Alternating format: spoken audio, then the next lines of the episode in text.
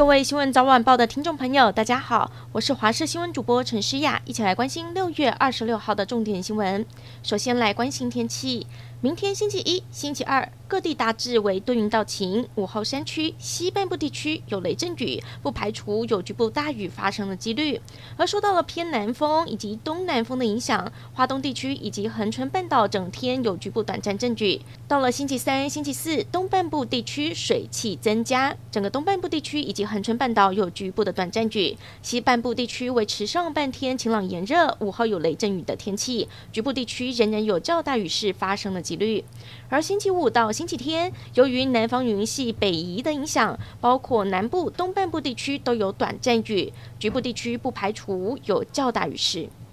来关注疫情，本土确诊人数今天再降到四万例以下，来到三万九千五百八十六例，全台各县市都在六千例以下，但是死亡还是三位数，不见下降。其中一位三十多岁的女性有神经系统疾病，打满三剂疫苗，确诊后有服用抗病毒药物，但是一个礼拜之后突然血氧下降，紧急送医使用瑞德西韦治疗，还是宣告不治。另外，儿童多系统炎症症候群 （MIS-C） 也有新增一例，是十一岁的女孩，还好已经康复。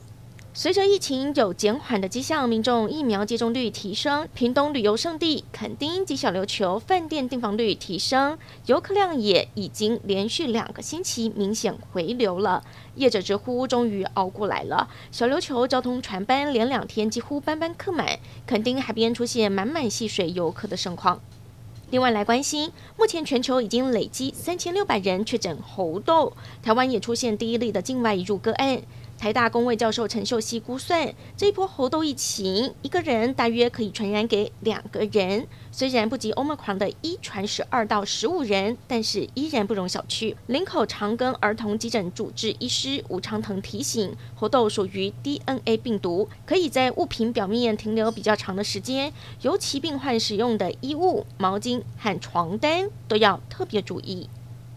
来关心电价。电价审议委员会将在明天二十七号讨论电价调涨的幅度。国民党批评涨电价是最无脑的能源政策，认为目前疫情和通膨严重，失业率高涨，这时候应该冻涨民生电价。行政院长苏贞昌则回应，尊重电价审议委员会，相信会做最审慎的评估跟最好的考量。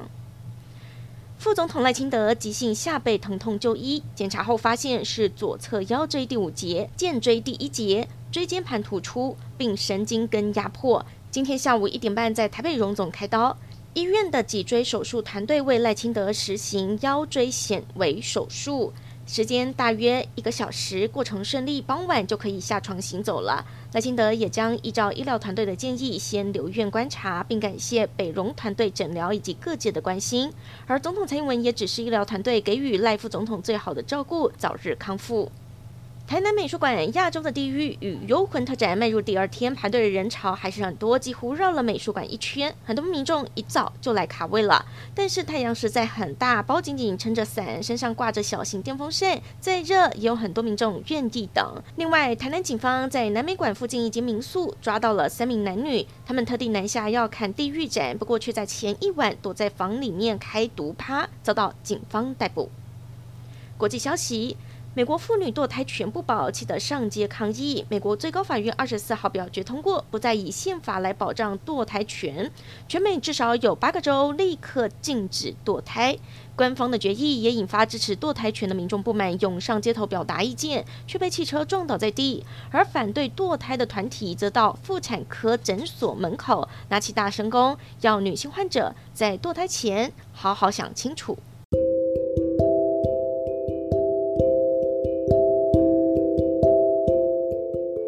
感谢您收听以上的焦点新闻，我们再会。